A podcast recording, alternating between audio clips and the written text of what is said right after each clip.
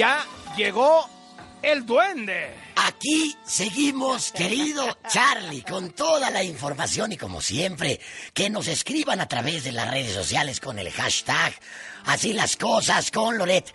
A ver, hermano, ¿recuerdas aquella frase del presidente de no me vengan con que la ley es la Ah, ley? Claro. Icónica frase en lo que va de su administración. Bueno, pues yo quisiera sacar mi versión de esta frase y sería no me vengan con que no se puede quitar. A mí no me vengan con que no se puede quitar. Y me refiero a un título universitario, mi Charlie. Porque contrario a lo que actualmente sucede con el caso de la ministra pirata Yasmín Esquivel en la Suprema Corte de Justicia, la UNAM sí anuló un título de licenciatura por plagio hace ya varios años, hermano. Les voy a contar esta historia que está de veras de uf, apaga la vela y huye. Escucha, escucha, mi Charlie. La Universidad Nacional Autónoma de México y la Dirección General de Profesiones no, no se pelotearon el asunto como ahorita se están peloteando la CEP y la UNAM y demás. Y en 1963 llegó un caso de plagio de un pasante de la Facultad de Derecho. ¿Y qué sucedió? Le retiraron el título profesional que pretendía obtener. Ojo, y recuerdo, esto no ha sucedido porque supuestamente se están echando la bolita la UNAM y la CEP. Pero en aquel 1963 no se no les tembló la mano ni se turnaron el caso y ambas autoridades actuaron con diligencia y toma tomate, quitaron ese título profesional y lo invalidaron. Así lo documenta información publicada de periódicos de la época, El Universal, Ovaciones, El Nacional, El Diario de la Tarde. Esto fue en 1963, mi Charlie, y el entonces rector de la UNAM, Ignacio Chávez, consideró que habiéndose violado las disposiciones expresas del reglamento de exámenes profesionales de la UNAM, se tenía que anular ese título profesional.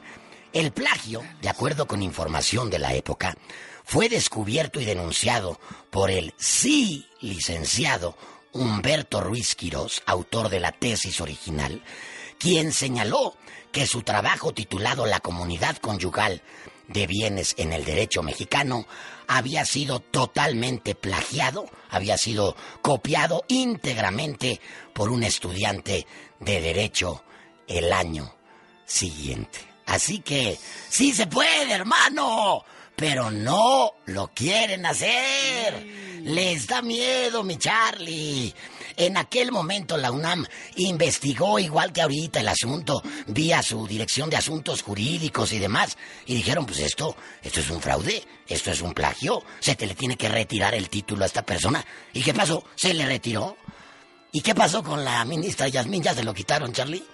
Ya, ya, le- ya, ya se lo quitaron a la señora. De Bueno, ninguna manera. y ni lo harán, ni lo harán, de mí te acuerdas. Guarden esto, por favor, guarden. No lo van a hacer. Bueno, mi Charlie, en otra información, tener un modo honesto de vivir es un criterio pasado de moda, hermano. Es un criterio ambiguo que no debe ser un requisito para poder aspirar a un cargo de elección popular. Esto fue lo que resolvió la Corte con siete votos a favor en el Pleno, que resolvieron que, pues, no se puede, no se puede hacer, pues, esto de que, híjole, oye, si te, si te comiste algo, si, si has sido una persona que no se, ha, no se ha manejado por la derecha, si traes ahí trinquetes, si te acusan de que no eres una persona recta, íntegra, honesta, tú no te preocupes, puede ser desde regidor hasta presidente municipal, hasta alcalde, hasta gobernador, hasta llegar a la presidencia. Por siete votos, te decía, contra cuatro, el Pleno resolvió una contradicción de criterios y dejó sin efecto las sanciones que en su momento el Tribunal Electoral del Poder Judicial de la Federación le puso a la jefa de gobierno Claudia Sheinbaum y al secretario de Gobernación Adán Augusto López por convocar abiertamente a la revocación de mandato en abril del año pasado, de 2022. Este Tribunal Electoral consideró que al estar sancionados ambos, pues no tenían un modo honesto de vivir, por lo que estarían impedidos para poder eh, participar en las elecciones del 24, ¿no? Pero, Pero la Corte tiró este criterio y dijo, a ver, tranquilos, miren, exigir un modo honesto de vida podría traducirse en una forma de discriminación. Así que vamos a invalidar esta solicitud. Esto fue lo que dijo la ministra Margarita Ríos Farjat. Y en, pocas palabras, mi Charlie, pues si no eres honesto, no te preocupes. Sí puedes aspirar a un cargo de elección popular, porque ya no es requisito.